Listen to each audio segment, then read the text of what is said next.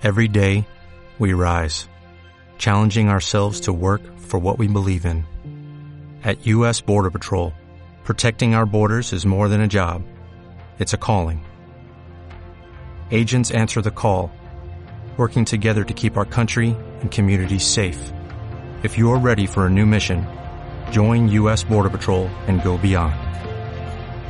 Learn more at cbp.gov/careers.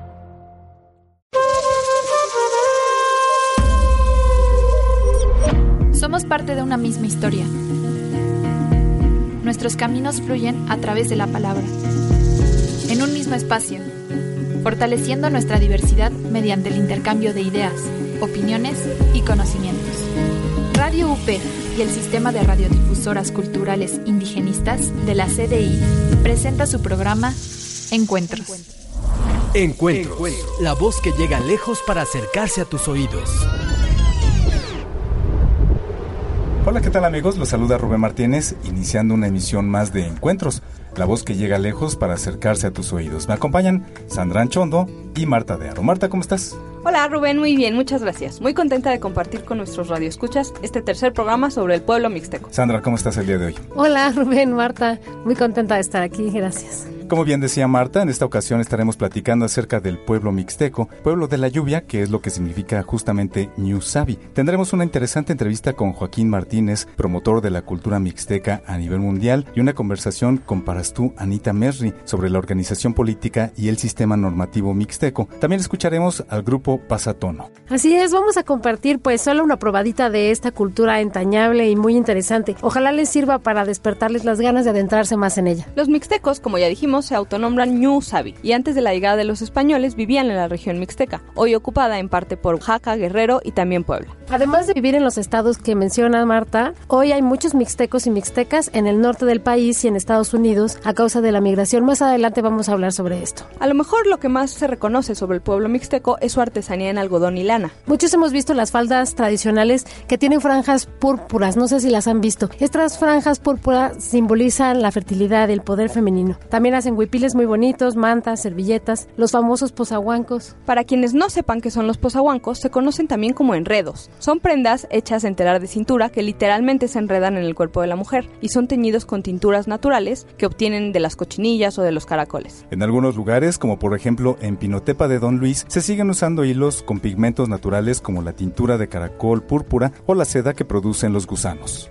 Algunos también se dedican a la agricultura, aunque cada vez menos. Sobre todo se dedicaron mucho tiempo a la producción de algodón. Yo quería comentar un poco sobre esos pigmentos naturales que se usan para teñir el algodón. Además de que los textiles son muy bonitos y el tinte es permanente, el modo en que tiñen el algodón tradicionalmente nos enseña mucho sobre la cosmovisión de este pueblo. La propia naturaleza es quien regula el uso del caracol púrpura, no las personas. Así es, Marta. Esto porque a pesar de la influencia exterior y del turismo, el pueblo mixteco permanece fiel a su visión del mundo.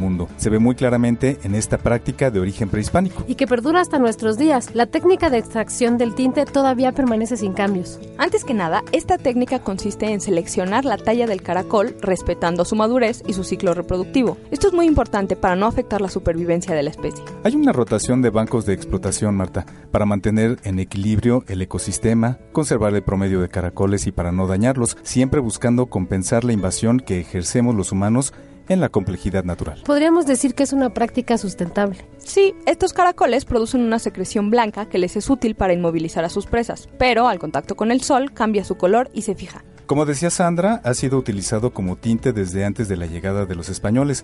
Por fortuna, hoy la especie y su hábitat están protegidos de quienes lo estaban dañando. Lo bonito de esta técnica mixteca, Rubén, perdón que te interrumpa, en mi opinión es algo que deberíamos todos valorar. Además del resultado que vemos en las telas, es la propia naturaleza quien regula el uso y manejo del caracol púrpura y no nuestra necesidad de consumo. Esto es remarcable, ¿no? La cosmovisión mixteca asume que la luna, el sol, el mar, la lluvia son entidades vivas que tienen voluntad, o sea que se ponen de, de buen humor o se ponen de mal humor igual que las personas, deciden quién puede eh, acercarse o alejarse eh, a su lugar, ¿no? Igual que los seres humanos. Y ellas tienen el poder de otorgar y de quitar los recursos también. Por cierto, se refieren a ellas como entidades femeninas. Yo, la luna, Dikandí, el sol, Dutañú, el mar y Zabui, la lluvia. Entre todas ellas regulan el uso del caracol y de todo el ecosistema en general. Resulta ingenuo ignorar su poder. Todas las actividades que podríamos llamar productivas están reguladas por la luna, el sol, el mar, por ejemplo, este caso que comentamos. Eh, según algunas creencias, la luna y las mareas deciden cuándo y quién utiliza el caracol. Durante la marea alta, los caracoles no se pueden recoger, pues porque no se ven. Es hasta que baja que pueden ser utilizados. Esto tiene que ver, como decíamos, con el ciclo reproductivo del animal y otros factores. El sol también sirve porque es indispensable para el cambio de color y la fijación del tinte. Aunque cada vez menos, todavía hoy en día se siguen conservando rituales para suplicar y agradecer los recursos que otorgan estas entidades divinas para resolver las necesidades del pueblo, por ejemplo, la antigua ceremonia de petición de lluvias que se realiza al final de mes de mayo. Ceremonia cargada de imágenes que hablan del poder y la fertilidad femenina, por ejemplo. Lamentablemente, Sandra Marta, esta práctica de extracción de tinte está hoy amenazada. Es importante que hagamos conciencia de esta situación. También hay problemas con la cosecha de algodón, pues la tierra de la Mixteca ha sido profundamente erosionada y la tala excesiva en la región ha afectado toda la actividad agrícola en la zona. Por eso muchos mixtecos se han visto la necesidad de emigrar. Siguen siendo agricultores todavía, pero ahora en el norte del país o en los campos de Estados Unidos. Sí, tengo entendido que es uno de los pueblos indígenas con más migración y de hecho hay comunidades mixtecas en muchos estados del país. La migración los trajo a la Ciudad de México, a Veracruz, a Sonora. Los mixtecos migraron masivamente al norte del país y después a Estados Unidos desde los años 70 más o menos, debido a la industrialización de las actividades agrícolas en el norte. Y este es un fenómeno que persiste todavía en nuestros días. Para que se den una idea, amigos, parece que tan solo en Nueva York hay aproximadamente 400.000 mixtecos de primera y segunda generación. Sobre todo migran mixtecos de Puebla y Oaxaca. La migración se ha dado a tal escala que muchas comunidades mixtecas prácticamente viven de eso. Con el dinero que se envía se pueden pagar las fiestas patronales, las bodas, los bautizos. También mandan dinero para participar de esa manera en el sistema tradicional de cargos y mantener sus vínculos con su lugar de origen. Es muy interesante, ¿no? Que sigan manteniendo este lazo profundo con su pueblo. Me parece que incluso los migrantes, cuando han hecho una promesa, ¿no? De dar su palabra para cumplir con el sistema tradicional de cargos y se van, siguen cumpliendo con el mismo entusiasmo y con la misma fuerza que lo hubieran hecho si siguieran en su, en su comunidad, ¿no? Esto es muy interesante. Además, también es llamativo el modo en que han creado importantes comunidades virtuales. Los mixtecos están en la red. Ahí transmiten su cultura a través de la poesía, a través de la música, todo lo que se les ocurra. Internet ha sido muy útil justo para la preservación cultural, el rescate de la lengua. Sobre esto último vamos a hablar un poco más adelante con Joaquín Martínez. Gracias a esta herramienta se puede crear la Academia de la Lengua Mixteca, que en mixteco se llama Vetunsavi, que significa Casa de la Lengua de la Lluvia. Esta academia fue formada en 1997 para juntar intelectuales, maestros y personas importantes dentro de la comunidad y normalizar la lengua mixteca, propagar la cultura, los valores propios. Lo que aquí se ha hecho es, sobre todo, construir un alfabeto común que sirva para unificar las variantes del mixteco que se hablan en México, pero también en Estados Unidos ahora. Y a partir de estos esfuerzos se publicó un diccionario del idioma mixteco en el 2008 que pretende abarcar el vocabulario de todas las variantes del mixteco. Muy interesante y muy valioso el trabajo que hace esta academia. Además de estos esfuerzos, desde la academia, como estábamos comentando, los hablantes del mixteco que se encuentran en estados alejados de su lugar de origen tienen una presencia activa en las redes sociales. En Facebook, en YouTube y otras redes se puede encontrar mucho contenido en mixteco. Esto evidentemente no es casualidad, los mixtecos han hecho un esfuerzo consciente por mantener su lengua y su cultura a pesar de la migración. El uso de estas plataformas digitales justamente permite que la lengua siga viva, que no se deje de usar, tampoco que se fosilice. Ha servido como un medio de comunicación de los migrantes mixtecos, tanto con sus familiares que se encuentran todavía en las comunidades, como con otros mixtecos que también migraron, pero no viven exactamente en el mismo lugar físico que ellos. Uno podría pensar que la migración ha hecho que estas culturas pierdan su identidad o se desarticulen, pero justamente con los mixtecos ha pasado lo contrario. Independientemente del lugar donde hayan nacido, el uso de la lengua mixteca sirve como un signo de identidad. Es como decir, si hablas mixteco, te reconozco conozco como alguien cercano, aunque no estemos ya en la comunidad. Incluso para hablarse entre ellos utilizan el término ñani, que significa hermano en mixteco. Así reconocen que tienen un pasado común que los hermana. En los lugares a los que migran se relacionan con otras personas que hablan su lengua y hablan su lengua. Digamos que expanden la cultura mixteca y es algo que quieren hacer entusiastamente, ¿no? La llevan hacia donde antes no estaba. En este sentido, la cultura mixteca se ha vuelto una cultura reconocida a nivel mundial. Sí, el sentido de pertenencia no se ha perdido entre los migrantes mixtecos porque por una parte siguen en contacto frecuente con sus comunidades de origen y por otro lado porque se han relacionado con otros mixtecos que también quieren mantener viva su cultura. Resulta muy interesante conocer la realidad actual del pueblo mixteco, un pueblo que ha sabido mantener su identidad cultural a pesar de las dificultades. Vamos a un corte, pero regresamos para saber más de los mixtecos aquí en Encuentros, la voz que llega lejos para acercarse a tus oídos. Caminos abiertos por palabras. Encuentros.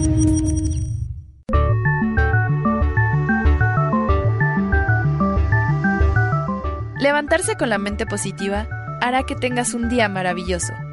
Escucha Buenos Días UP todas las mañanas de 9 a 11. Solo por Radio UP. Transmite tu vida. Escucha los sábados de 12 a 1 de la tarde, La Otra Música, donde la identidad de los pueblos se visualiza a través de sus canciones. Entrando al camino por la palabra. Encuentro.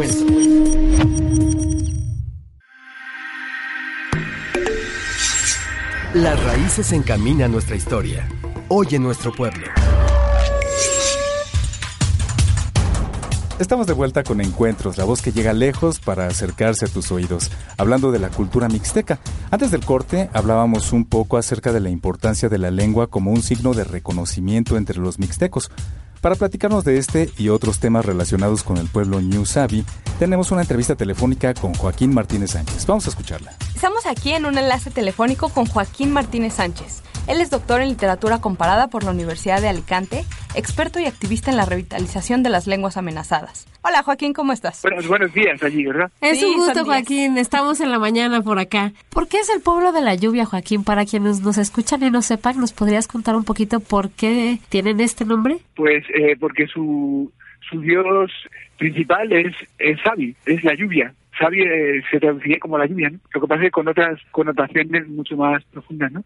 Lo llaman, eh, lo traducen como todo Sabi sería el señor lluvia. También hay divinidades femeninas, pero la lluvia vivifica, la lluvia devuelve y mantiene viva a la comunidad, le devuelve la vida cada año. Eso se verifica, ¿no? Mirando a tu alrededor cuando llega la estación de lluvia, ¿no? Joaquín, cuéntanos un poco cómo fue tu acercamiento con el mixteco, cómo lograste aprender esta lengua. Pues eh, fue una oportunidad, un regalo, porque yo era un joven estudiante de la universidad, tenía una beca de investigación, eh, curioso por, por todas las culturas y en especial por las culturas de los pueblos. Entonces pude ir a hacer mi servicio social a México a través de una ONG que se llama Ecumene. Aterricé en medio de la montaña indígena en el estado de Guerrero, en una zona aislada, con pocas comunicaciones, pero muy rica en enseñanzas para mí y eh, motivos para quedarme allí. Mi plazo de servicio era un año y pues yo tenía el encargo de elaborar un vocabulario de la lengua indígena.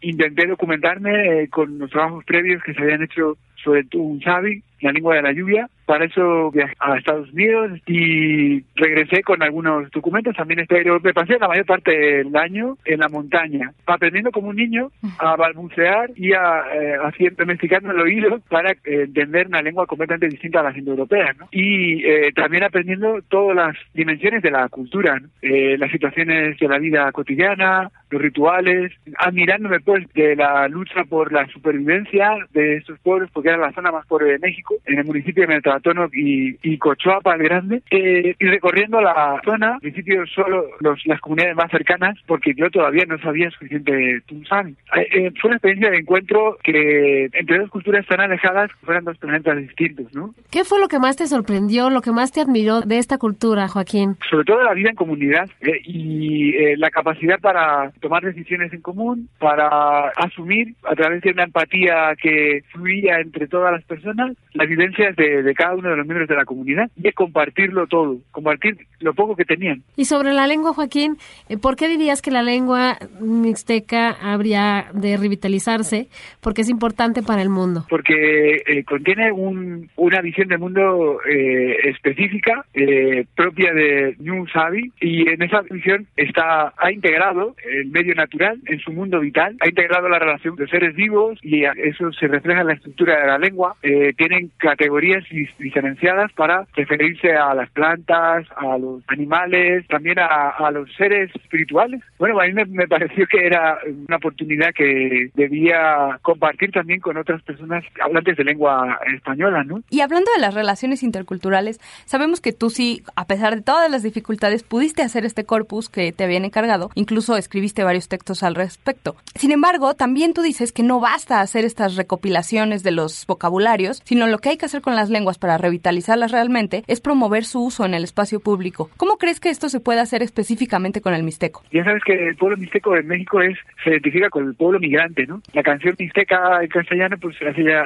décadas que la utilizan en el repertorio de las rancheras, ¿no? Bueno, en Tunsavi también hay una canción mixteca eh, variadísima de distintos géneros que se canta desde Oaxaca, Guerrero, Puebla hasta Nueva York, California o cualquier lugar de Estados Unidos como resultado de la migración. La migración se fue ampliando de los estados del norte de México al otro lado de la frontera. Entonces hay muchos migrantes conectados a través de las redes sociales que no quieren perder su identidad ¿eh? y que mantienen el vínculo regresando cuando pueden pasando mil calamidades para ir y volver a través de esa frontera de cristal que decía Carlos Fuentes, ¿verdad? Y también comunicándose por medio de YouTube o de Facebook. Explícanos, si puedes, por favor, un poquito de esta relación entre el fortalecimiento y la promoción de la lengua y la autonomía, el autorrespeto. Pues sí, creo que eh, en España hemos vivido también un proceso de revitalización de las lenguas y las culturas. Ajá de pueblos también originarios aquí, Cataluña, Euskadi, eh, Galicia y en otros pueblos. Y desde luego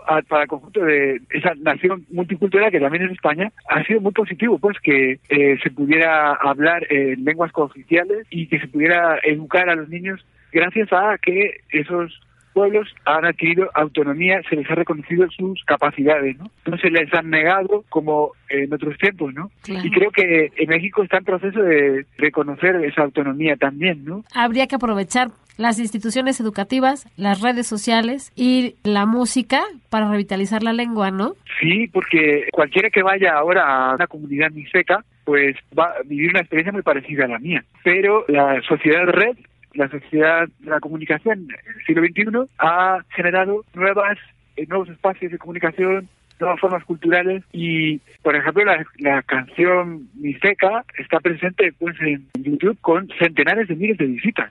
Pero eh, cantantes gruperos de chilenas o rockeros que cantan en, en Sabi. Luego también a través de Facebook, pues nosotros creamos un pequeño grupo llamado New Sabi que se fue extendiendo y ya tiene 2.000 participantes. Pero hay otros muchos grupos que se dedican a mantener conectados a los New Savvy a través de las redes y ya digo que hay nuevos espacios, pues por ejemplo se han creado animaciones que se han difundido a través de, las redes, se han creado documentales. Yo tuve la suerte de conocer a Jaime García Leiva, eh, a Francisco López Bárcenas, a Francisco es coordinador de un documental preciso que se llama El fuego en las cenizas sobre la historia de lucha por la independencia de México y la participación de los de los mixtecos en ella. La mayor parte del documental está en Tunsabi y pues es una eh, herramienta maravillosa para aprender Tunsabi en México. ¿Y tú crees que siendo los New Sabi una cultura pues digamos tan expandida en México, en Estados Unidos, que tiene mucha presencia en la red, esta cultura sigue manteniendo alguna relación estrecha con el territorio o eso se ha perdido? Pues yo creo que sí, que sí mantiene esa, relación con el territorio. Pero bueno, eso es algo que está en, la vivencia cotidiana de las personas que viven en la Mixteca, ¿no? Sí, hay una amiga licenciada en la Universidad Tecnológica de la Mixteca que trabaja allí, que se llama Ofelia Pineda. Ella es la protagonista del proyecto que ha impulsado la recuperación de la memoria histórica y cultural ha conectado, ha ayudado a conectar lo que se cuenta en los códices precolombinos con los rituales que todavía se practican en, en la montaña, ¿no? Y bueno, pues es un hecho que hay una continuidad cultural y también una, una forma de progreso propia de los de los New Savvy, ¿no? Oye, Joaquín, y a modo de conclusión, porque desafortunadamente se nos acaba el tiempo, ¿qué acciones a futuro crees que se puede hacer eh, los mexicanos como comunidad para mantener y revitalizar la cultura New Savvy? Mira, te puedo contar lo que está haciendo un, compañero mexicano que es Toño Toño Guerra. Él eh, se doctoró aquí en la Universidad Complutense eh, con una tesis sobre el, el etnodrama, los etnodramas, es decir, los rituales vistos desde un punto de vista completamente desintoxicado de la visión occidental, nos habla más de la lluvia y de la samación. Y está, ahora mismo está trabajando en Puebla, promoviendo que el amor o de los propios mixtecos por, por su cultura. Joaquín, muchísimas gracias. Ha sido de verdad invaluable tu participación en el programa. Agradecemos a Joaquín Martínez por sus palabras. Me gustaría rescatar esto que dijo acerca de cómo la lengua encierra una visión de mundo. Hay cosas que no se pueden decir de otro modo en otra lengua. Por eso es tan importante, Rubén, que este valor de rescate y revitalización, como él ha dicho, se lleve a cabo. Es una actividad que siempre requiere más apoyo. Si se pierde el New Sabi, esta cultura de valor universal, quedaría un vacío importante en todo el mundo, al igual que pasa cuando se pierde cualquier otra cultura. Según yo entendí, para recapitular un poco lo que dijo Joaquín en la entrevista, él habla de tres estrategias para lograr esto. El uso de las redes sociales, la difusión de la música y la integración de las lenguas y culturas indígenas a los programas de educación. Me parece muy interesante. Así es. Otra cosa que llamó la atención fue el modo en que la experiencia de la comunalidad lo marcó el compartir todo, tomar decisiones en común. ¿Y cómo se llevó esta experiencia con él a otro país, no? Joaquín se transformó, él dice que se transformó, así lo expresó, ¿no? Cuando se interesó realmente en conocer y aprender de esta cultura. Y bueno, mantiene contacto con sus amigos en las comunidades de la Mixteca a través de las redes sociales, como muchos otros migrantes en el mundo lo hacen. Seguiremos hablando del pueblo de la lluvia, pero es momento de hacer un corte y volvemos a Encuentros, la voz que llega lejos para acercarse a tus oídos. Caminos abiertos por palabras. Encuentros.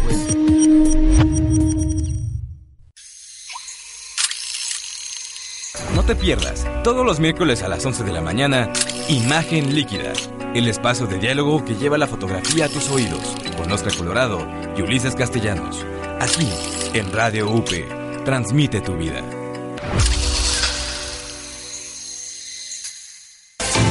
Nos une la palabra aunque sean distintas nuestras lenguas. El sol, la luna y el cielo nos guían en el camino. Fuentes. Escúchanos todos los sábados de una a una y media de la tarde por el sistema de radiodifusoras culturales indigenistas de la CDI. Entrando al camino por la palabra. Encuentro.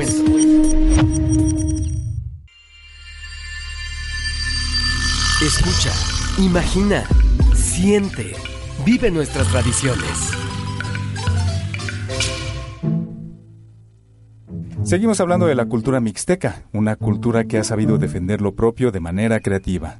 Para hablarnos de esto y otros temas, tuvimos la oportunidad de conversar con Paras tú, Anita Mesri. ¿Qué les parece si escuchamos la entrevista que tenemos preparada para ustedes? Por cierto, esta entrevista contiene también la versión en mixteco, gracias a la ayuda del licenciado Tomás López, quien es intérprete y traductor especialista en esta lengua. Vamos a escucharla. Hola, Paras tú, ¿cómo estás? Bien, gracias. Buenas tardes. Muchísimas gracias por darnos esta entrevista al programa Encuentros. No, de nada, es un gusto. Pues estamos platicando aquí para conocer un poco más sobre los pueblos mixtecos. Y te queremos preguntar, en tu experiencia, en tu trabajo, ¿cuáles son algunos de los elementos más importantes de la vida comunitaria entre estos pueblos? En cuanto a los elementos más importantes de la vida comunitaria, y este es en general, no solo en cuanto al pueblo mixteco, que se autonombra como pueblo New Sabi en Oaxaca, está primero el territorio. Existe un territorio eh, del pueblo, eh, un territorio ancestral que incluye lugares sagrados, montañas sagradas, todos los elementos que hace del territorio, este colectivo, el lugar donde se vive y se interactúa como pueblo. Bueno, la los dioses, la madre naturaleza. Este es un elemento fundamental, es a partir y en el territorio donde se hace la vida en colectividad, donde se siembra este, y donde se vive. Otro elemento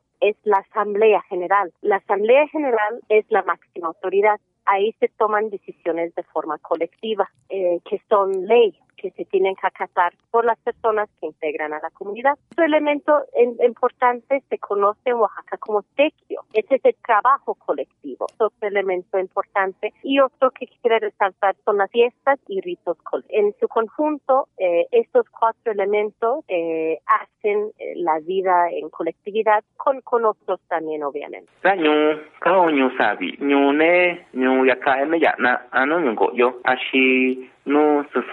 Sufra nyoka no nyongo yo akubio na sabate ko iyo unyo iyo nyu iyo iyo rakaba iyo iyo rayuku iyo. No ira inyaba no ira inyo inyaba na tun cuento ya kubio anyo ya kane ya na ano nyo sabi suni iyo no tutun ta kasi anyo da kasi anyo ya ba ku bi ya ta tu ni no anyo su ya ka chi si anyo ba yo sa o su ni yo nga ka nyo hin ya ku i sa sa a sa sa a ta no a yo bu a shi no nyo da ko ku bi he sa sa a ya ba yin anyo hin no chi nei ta o no sa ti un ta ko he ke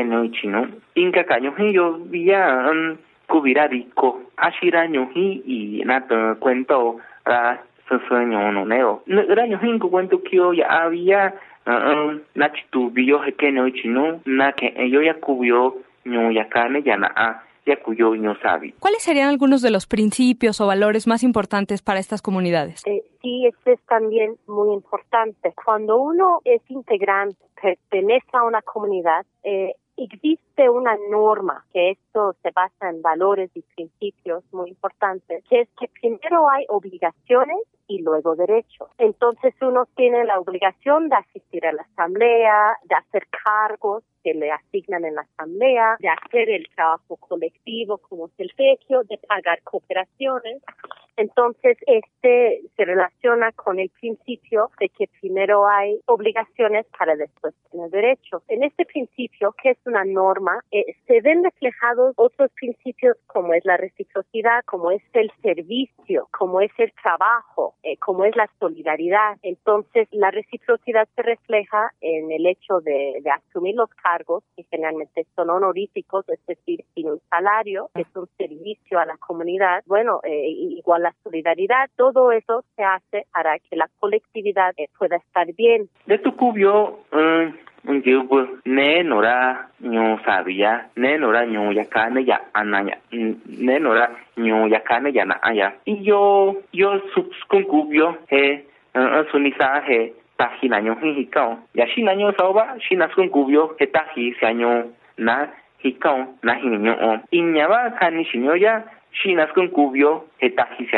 na hinyo o. Na haba hikayo hea, suyokun o, no no tu tu ta casi año yo kan ni shinyo he na tu ra ti nyo ta hi si año no yo sa sa o hin ta ka kwa yo ya no nyo nyo sabi so so ni yo ku o asho un ashina shita ashina nyo hin lo likubi he chine yo ta ta on ne ura nyo hin ya ba yo na ke yo ya ku yo nyo sabi chine ta on chine ta on ku o nyo hin no ngaka atinyong tako um nakani shini tako iraño hinya ba nakani shinira nyo yakane yana yakubio Ñusabi. ¿Y las autoridades propias para estas comunidades de los pueblos Ñusabi ostentan algún significado o tienen alguna importancia fundamental? Claro que sí. El pueblo Ñusabi y las comunidades que integran ese pueblo son muy diversas y, bueno, hacen cumplir con las normas de la comunidad que en su conjunto eh, representan un sistema normativo indígena que se diferencia, es diferente de, de, las normas nacionales. Y estas autoridades son muy diversas, se conocen como servicios o cargos, autoridades hacen estos servicios o cargos. En Oaxaca, de 570 municipios, 417 nombran a su autoridad municipal en asamblea. Entonces, esta es una autoridad eh, nombrado bajo normas propias que siguen otra lógica de servicio porque son nombrados en asamblea. Entonces, hay comunidades que no son cabecera municipal. Por ejemplo, en Guerrero, ahí es su comisario municipal. Y bueno, aparte, hay autoridades comunales que están a cargo del resguardo muy particular del territorio y de los recursos naturales. Hay catamandones, son autoridad eh, muy propia eh, al pueblo mixteco de la costa de Oaxaca, que no existe en otras partes. Hay comités eh, y hay autoridades religiosas. Todos ellos en su conjunto hacen cumplir con las normas comunitarias, hacen que haya orden, de que haya armonía, de que haya respeto y bueno, son los que hacen funcionar a las estructuras eh, comunitarias en general. Y tengo entendido que el pueblo mixteco es un pueblo que ha migrado mucho, ha, ha tenido grandes procesos de migración. En tu experiencia y en tu opinión, a pesar de esta migración, ¿se sigue manteniendo el valor de la vida comunitaria o estos sistemas normativos siguen manteniendo algún tipo de unión entre las comunidades? Sí, y justo permite ver ejemplos muy importantes de la importancia de, de, la vida comunitaria, de personas que a pesar de que se han migrado, regresan para cumplir con los cargos o alguien más de su familia lo hace, porque los cargos además hacen en representación de toda una unidad familiar. Yo esposa hago el cargo para que esposo e hijos tengan derechos. Esposo hace cargo para que todos tengamos derechos. Entonces, y lo hacemos si estamos juntos, pues entre los dos. Si no está uno, lo hacemos a nombre de los dos. Eh, hay el pago de cooperaciones desde lejos. Y, y hay una cuestión, eh, de hecho, muy sofisticada que se ve en muchas partes, en que incluso eh, los paisanos que están, por ejemplo, en el Distrito Federal, hacen una asamblea y los resultados se mandan a la comunidad y también se toman en cuenta acuerdos que se toman en cuenta pues para seguir apoyando a la vida colectiva. Sunika i kau pa inga ka no nyo anu nyo ko yo bi ashi no inga ka nyo ikaka ashi chi chi sikku kwa ka choma ran je bo ya he suni chinaita ara ra nyora yo bi ra he chinaita ta ara mara cuenta da ran je bo ne ma no nyo ko yo hendu chi yo he no tu tura yo kwa he tu no tu tura yo kwa he chi tu vira ashin je bo ashin ne ne kubi hekune tiño neo. Si tiño neo va en su tiño en yebubi tiño ndaka ra se yara na na ra ta ta ra te da ta suchi ra na suchi kuya inya va nyu ke ne ya he ndo na ni ra ya kubira chi no no ne ra va he na chi tuvira ra nyu ya he ya va ya no curaba ya va a no va a girar cubi. Oye, qué interesante esto que nos dices de la vida colectiva, cómo estos cargos que tienen un sentido no individual, sino familiar, demuestran que las comunidades indígenas, por lo menos del pueblo mixteco, siguen teniendo una noción de la persona mucho más comunitaria de lo que se tienen en pueblos no indígenas, digamos. Exactamente. El, fíjate que los derechos de los pueblos indígenas, es decir, lo que las leyes dicen que deben de respetar, son derechos colectivos. Entonces, las normas comunitarias las autoridades, en general, todo lo que, que se debe de respetar para que se respete el derecho a la diferencia, se basan en una visión muy diferente a la visión occidental que se implementó a partir de la conquista, que es individualista, es la colectividad que, que se busca estar bien para que todas las personas que la integren también puedan estar bien y obviamente eh, es muy importante ahí la identidad, la identidad es con el pueblo y con la comunidad, es efectivamente algo que a veces eh, las personas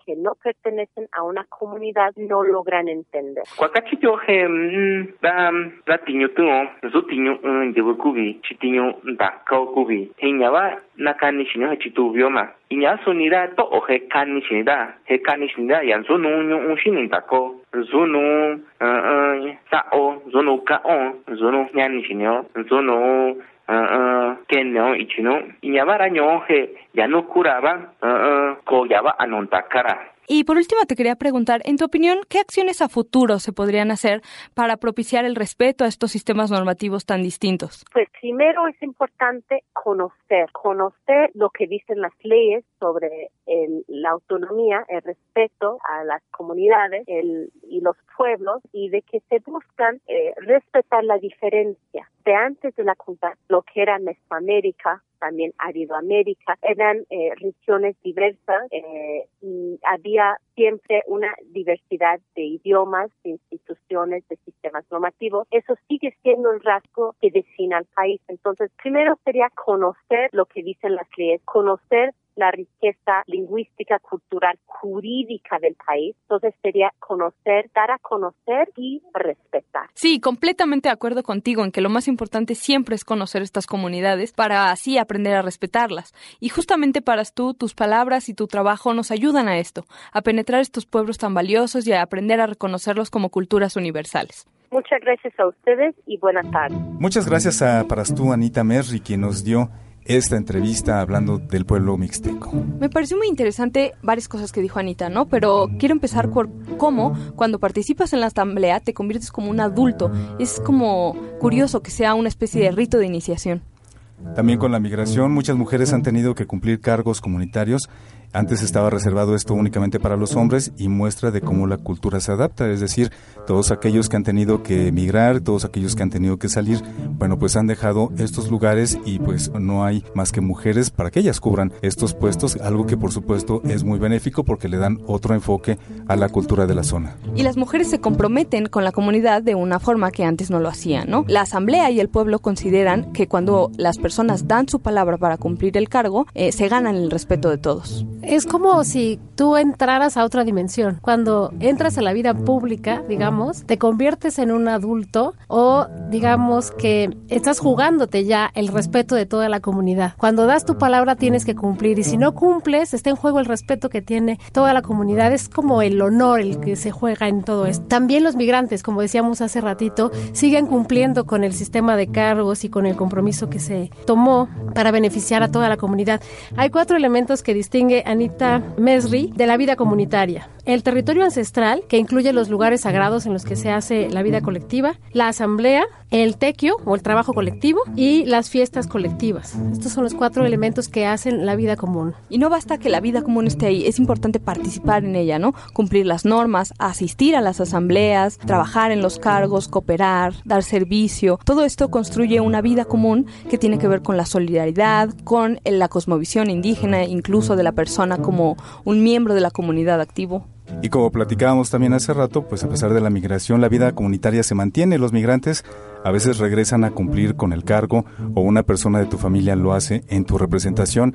Y esto eh, también como bien mencionaba Sandra pues es al final es crecimiento no al final es eh, mostrarse a la vida pública y es tomar las responsabilidades es un crecimiento al final de todo no a mí me llama la atención cómo es una comunidad a pesar de que en principio estén en tres estados distintos de la república no sigue siendo comunidades cohesionadas no solo por la lengua sino por que comparten otros aspectos de la cultura y después, a pesar de la migración, siguen siendo comunidades muy, muy cohesionadas y siguen comprometidos con, pues, con la comunidad que permanece en el territorio original. A mí me gustaría quedarme con lo último que dijo Anita, como para empezar a respetar estos pueblos lo importante es conocerlos. Hay que conocer la cultura, conocer las leyes y así algún día vamos a empezar a respetar la diferencia. Efectivamente, todos estos ángulos que podemos observar, que son pues respetar a los demás, considerarlos, aprender de ellos, eh, convivir con ellos, pues es parte de, también de esa diversidad que bien mencionaba Sandra. Es momento de hacer una pausa, amigos. Regresamos en un momento más a este espacio que se llama Encuentros, la voz que llega lejos para acercarse a tus oídos. Caminos abiertos por palabras. Encuentros. Que nos acercamos a las personas, esperamos atención y comprensión, dando por hecho que seremos tratados con delicadeza y respeto. Pero, ¿cuántas veces procuramos tratar a los demás de la misma forma? Entre nuestras prisas y preocupaciones, nos volvemos egoístas y olvidamos que los demás también tienen algo importante que comunicarnos. La empatía es el esfuerzo para reconocer y comprender los sentimientos y actitudes de las personas y las circunstancias que lo afectan. La empatía se facilita en la medida en la que conocemos a las personas y la relación frecuente nos ayuda a entender mejor sus emociones y sentimientos. El problema es dejarnos llevar por nuestro estado de ánimo y obstinarnos en permanecer en nuestro mundo. Damos a todo lo que ocupa nuestra mente la máxima importancia, comportándonos indiferentes y poco amables. Queremos ser entendidos sin antes intentar entender a los demás. Nosotros somos Radio UP. Transmite tu vida.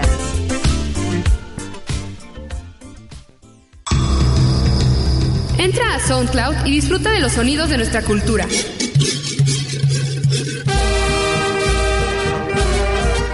Solo búscanos como Diagonal CDI-MX y podrás escuchar programas, música, cursos y más.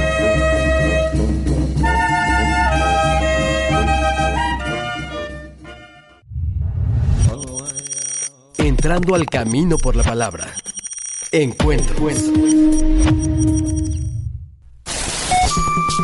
Abre tus sentidos, celebraciones, cantos, bailes y más. Estamos de regreso en Encuentros, la voz que llega lejos para acercarse a tus oídos. Y pues esta tarde seguimos conversando sobre cultura mixteca en este su programa. Qué bueno que siguen con nosotros.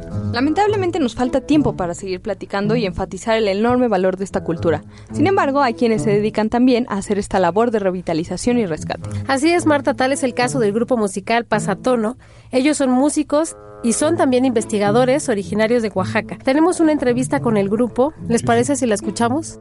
Pues esta tarde tenemos para todos ustedes una entrevista con Rubén Luengas. Él es integrante de Pasatono, una banda de origen oaxaqueño, y pues esta tarde nos va a platicar para todos aquellos que no conozcan a Pasatono acerca de la misma. Buenas tardes, Rubén, ¿cómo estás? Hola, este, Rubén, muy bien aquí trabajando como siempre. Pues Rubén, cuéntanos por favor cómo se conocieron, cómo surgió Pasatono, cómo es el origen de la banda. Bueno, Pasatono nació hace 18 años en la Ciudad de México porque eh, nos encontrábamos dos oaxaqueños emigrantes, Patricia García de la ciudad de Oaxaca y yo originario de Tezoatlán de Segura y Luna en la Mixteca. Ya habíamos migrado de, de, nuestro estado natal de Oaxaca a la Ciudad de México porque estudiábamos una carrera que se llama etnomusicología y bueno, esa, esa carrera no existe en Oaxaca hasta la fecha y tenemos el interés de investigar y de conocer más la música de nuestro origen y por eso eh, nos encontramos aquí en, en, la Ciudad de México. Y bueno,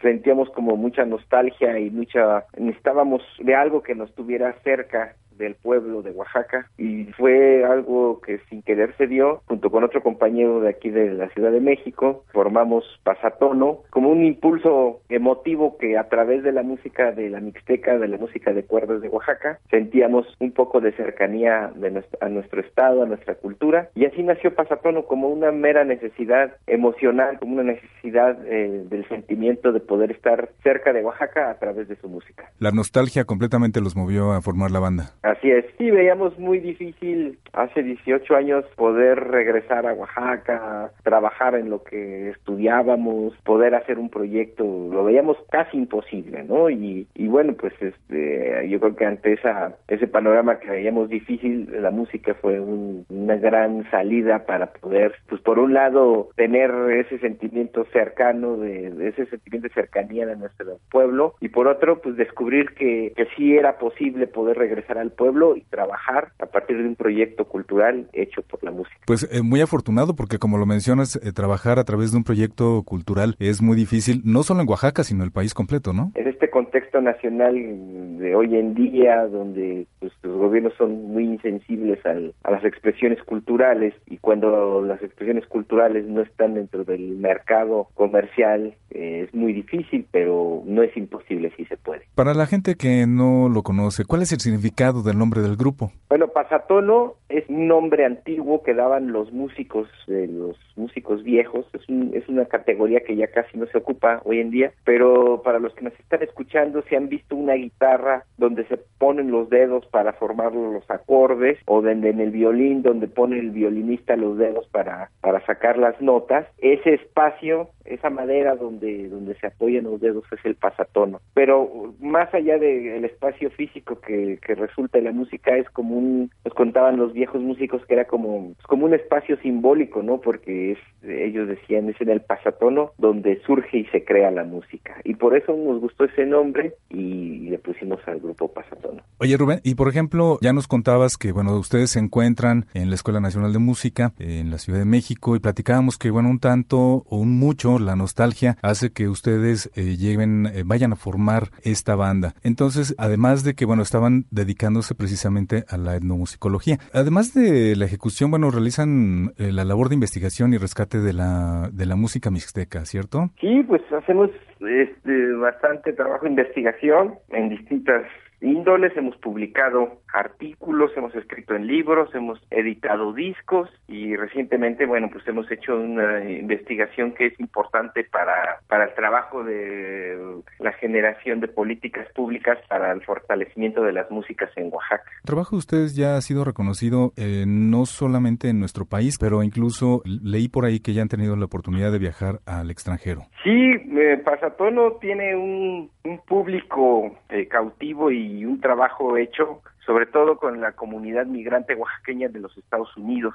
hemos tenido la oportunidad de, de hacer este trabajo de, pues, de expresión artística y del mensaje de la, del valor de nuestra música eh, a la comunidad oaxaqueña de Los Ángeles, del Valle de San Joaquín, en California, de Chicago y de Nueva York. Entonces, pues ha sido para nosotros y para, para nuestros paisanos, para también para las, las generaciones de californianos, de los nuevos oaxaqueños que nacen en los Estados Unidos, pero que tienen un sentido de identidad a su cultura, pues muy importante porque somos nosotros como unos de los músicos que van y cuentan las historias allá y tocamos la música y nos, nos retroalimentamos ambos, ¿no? Tanto el público como nosotros. Platícanos, por favor, cuáles son los rasgos e instrumentos típicos de la música mixteca? Bueno, pues son varios los que nosotros trabajamos en instrumentos tradicionales como el bajo quinto, eh, la jarana mixteca, el banjo, el violín, la mandolina, distintos tipos de tambores, cajones, la voz. Y bueno, pues eh, con todos estos instrumentos se toca muchos géneros musicales que, se hacen allá en la Mixteca, por ejemplo, la chilena, la chilena mixteca, pero también se pueden hacer eh, otros tipos de música como el pasodoble, las mazurcas e inclusive música que tiene un origen en la música del jazz como es el swing o el charleston, llegaron hace muchos años a, la Mixteca y se quedaron y se convirtieron parte en parte de la tradición. Y bueno pues nosotros tocamos todos esos esos géneros, esos instrumentos, eh, tocamos también la música tradicional, la música que los abuelos tocaban, porque creemos que es importante que se siga escuchando, pero por otro lado también hacemos nuevas músicas, nuevas músicas basadas en estos géneros, pero ya con otros elementos que, que hemos ido aprendiendo en nuestra generación, pues como músicos y que hemos aprendido cuando conocemos a un músico de otra cultura, por ejemplo, hemos tocado con músicos judíos, con músicos de los Balcanes, y recientemente con músicos africanos. Entonces hay muchos elementos que nos gustan, que se quedan en la cabeza, que a la hora de tocar ahí se expresan. Oye Rubén, y por ejemplo, como bien mencionas, hay muchos rasgos de distintos lugares, ¿no? Como bien mencionas de África, de los Balcanes, del swing, de todo eso está alimentado. Eh, ¿Cuáles identificarías particularmente como las influencias musicales de la banda de Pasotono? Bueno, pues mm, Pasatono eh, tiene varias influencias porque todos tenemos distintas historias, ¿no? Por ejemplo, tenemos instrumentistas de aliento que vienen de algunos pueblos de la Sierra Norte, de la cultura migia o zapoteca. Entonces ahí hay una influencia importante de esa música, ¿no? De los sones y jarabes. En lo personal, pues a mí me ha influido mucho el rock, pero también la música de los compositores mexicanos del periodo nacionalista como Carlos Chávez, como Carlos Jiménez Mabarac o Silvestre Revueltas, todos estos músicos que, que vieron en la música tradicional un gran patrimonio y que se inspiraron o tomaron temas para hacer música para orquestas sinfónicas o orquestas de cámara y sin duda la música africana, la música de Mali es también una gran influencia para mí. Y por ejemplo, además de la música, ¿qué más hacen o les gustaría hacer para el fortalecimiento y la preservación cultural de la cultura mixteca? Bueno, lo que hacemos es eh, enseñamos música tenemos una pequeña escoleta de música en la comunidad de Tezoatlán, Segura y Luna, y ahí hay jóvenes, niños que están aprendiendo pues violín, bajo quinto, banjo y que integran una, una orquesta que se llama la Tezuateca y bueno pues a través de, de las clases de enseñar música creemos que es importante hacerlo y creemos que es una de las formas eh, que se deben de hacer para poder transmitir pues la música a las otras generaciones.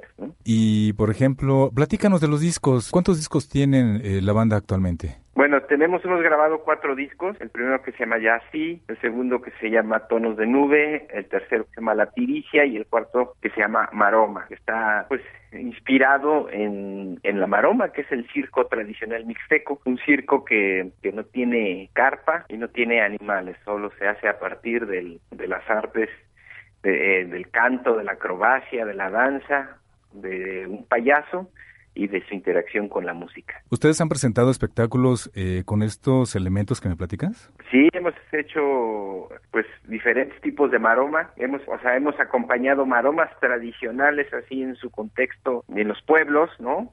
Eh, allá en Oaxaca, en la Mixteca, o hemos acompañado a maromeros mijes y zapotecos que han bailado y nosotros tocamos, en Ayutla, Mijes, pero también hemos hecho una recreación de la maroma aquí en la Ciudad de México y también hemos hecho una maroma que es muy interesante que le hemos nombrado la maroma intercultural, que es hacer como este espectáculo, pero con distintas colaboraciones de artistas de la acrobacia o de la música o del baile o qué sé yo, que tienen pues, historias distintas. Por ejemplo, un payaso tradicional, con un acróbata urbano, con música de pasatono, con un cirquero mije. Entonces, así vamos como, pues como combinando distintos puntos de vista y distintas formas de hacer la maroma eh, dependiendo de las culturas y bueno, lo, hemos presentado ya en varias partes. ¿Y cómo reacciona la gente ante este tipo de espectáculo que bien dices, bueno, pues es el circo de la región, pero que no es el circo que podría esperar tal vez la mayoría de la gente? Pues mira, siempre ha sido una, una reacción muy favorable para el espectáculo, para nosotros, porque pues es un, cuando digo un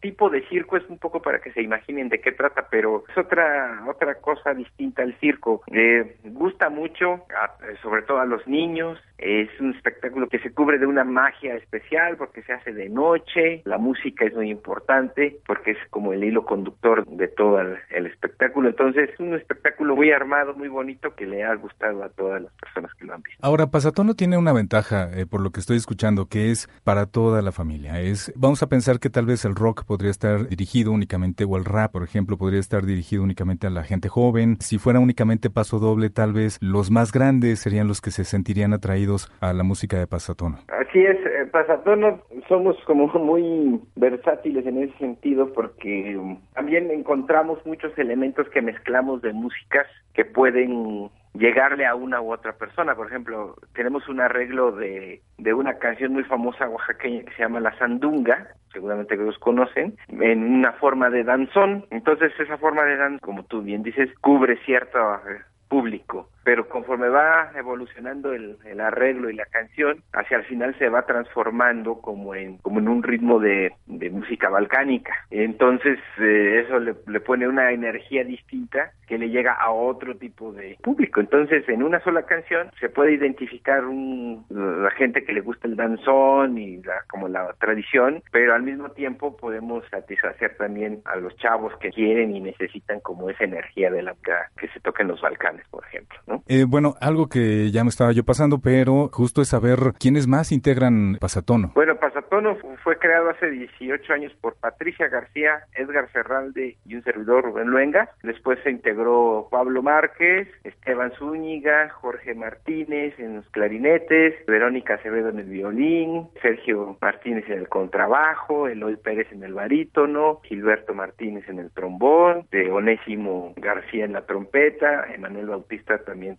ha estado en la trompeta y pues son como todo el personal que ha estado, está y ha estado en... Oye, me gustaría que nos pudieras presentar una canción, alguna en particular que tú desearas llevar a la gente que está escuchando el programa. Me gustaría que escucharan la Obertura Maromera, una composición que realicé inspirada en la maroma, en este espectáculo circense, en donde su texto habla de pues como de muchas costumbres que se hacen allá en la Mixteca, costumbres muy antiguas, profundas, pero que está acompañada de una música al parecer muy energética, muy de jóvenes, pero que esas melodías y esos ritmos en el fondo están extraídos de los géneros más tradicionales que se tocan en Oaxaca, como el mismo danzón o la polca o el paso doble. Entonces, pues una invitación a que oigan esta esta canción de la obertura maromera. Por último, me gustaría saber, me supongo que hay este la forma de contacto, tienen Twitter, tienen Facebook. Sí, pues eh, nos pueden contactar con el Facebook Pasatono o el Twitter Pasatono Orquesta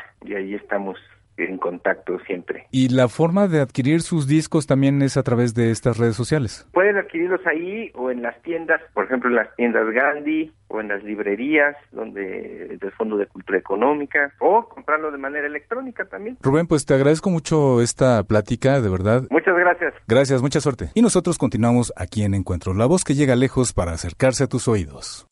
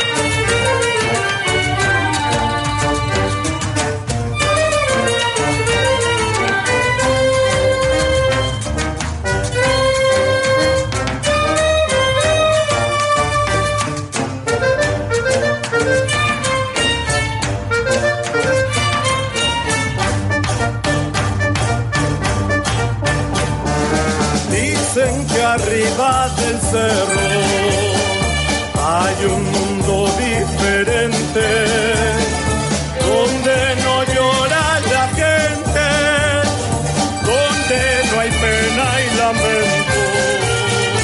Abre la puerta infinita, canto de siete jilgueros que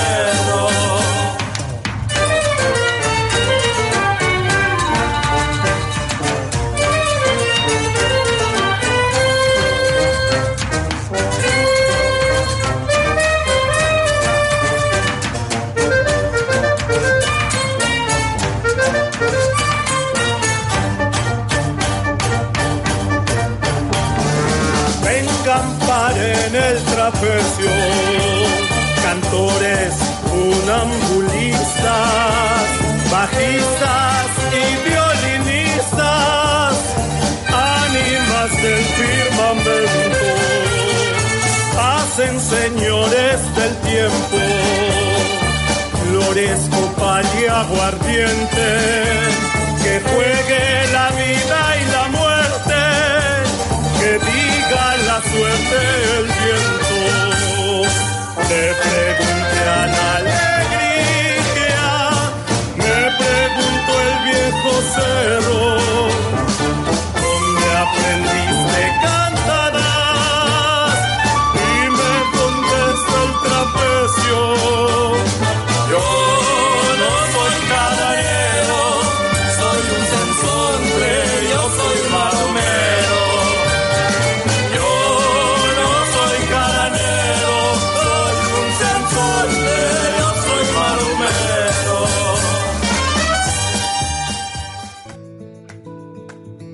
Pues Marta, Sandra, muchísimas gracias por haber estado en este programa. Ya nos vamos a despedir, nos escuchamos en la próxima emisión. Marta. Muchas gracias Rubén, muchas gracias Sandra y sobre todo a nuestros radioescuchas. Los esperamos la próxima emisión. Gracias a todos, a nuestros radioescuchas, Rubén, Marta, muchas gracias. Gracias también a Paras tú, Anita, a Joaquín Martínez, al Grupo Pasatono que fueron tan amables en darnos estas entrevistas. Muchas gracias a todos. Nos vemos pronto. Claro que sí, muchísimas gracias. Rubén Martínez se despide de todos ustedes. Amigos, nos escuchamos en la próxima emisión de Encuentros, la voz que llega lejos para acercarse a tus oídos. Somos parte de una misma historia. Nuestros caminos fluyen a través de la palabra. En un mismo espacio, fortaleciendo nuestra diversidad mediante el intercambio de ideas, opiniones y conocimientos. Radio UP y el Sistema de Radiodifusoras Culturales Indigenistas de la CDI presentó su programa, Encuentros. Encuentros, la voz que llega lejos para acercarse a tus oídos.